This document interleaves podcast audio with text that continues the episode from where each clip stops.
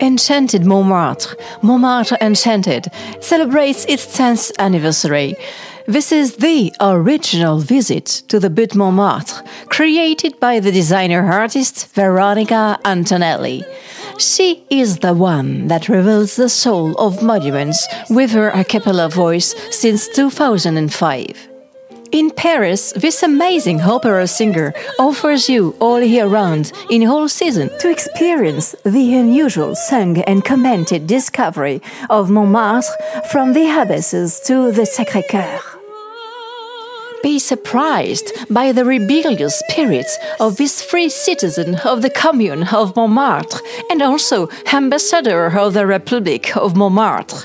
The most Loie Fuller of sopranos welcomes you to her village, the Enchanted Hill, with tunes of the repertoire you know, whether barocco, opera, sacred songs, operetta, popular songs like Madame Arthur, Le Temps des Cerises, or international songs in Chinese, Greek, Arabic, English. Warm up your voice because she will invite you to participate and give her the answer. The unusual soprano guides you by telling you the history and anecdotes of artists who made the legend of Montmartre. Departing from the Abbesses, this unique singing tour takes you to the Sacré-Cœur via the famous I Love You wall, the Martyrium Saint-Denis crypt, the Saint-Jean-de-Montmartre church, the Moulin de la Galette, Dalida statue, the Passe Muraille of Marcel and of course, the vineyard of Clos Montmartre.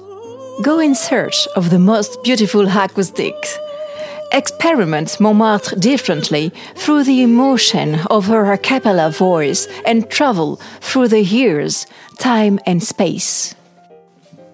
Like urban poetry, in the tradition of street artists, dressed in her late colorful wings, this fairy character takes on the magical and changing appearance of butterfly or bird. Veronica will perform for you, in front of you, in a rare proximity with the opera singer. This unique approach to heritage is very human.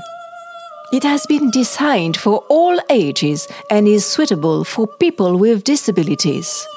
Enchanted Montmartre is inclusive so that everyone can reclaim the public space day and night.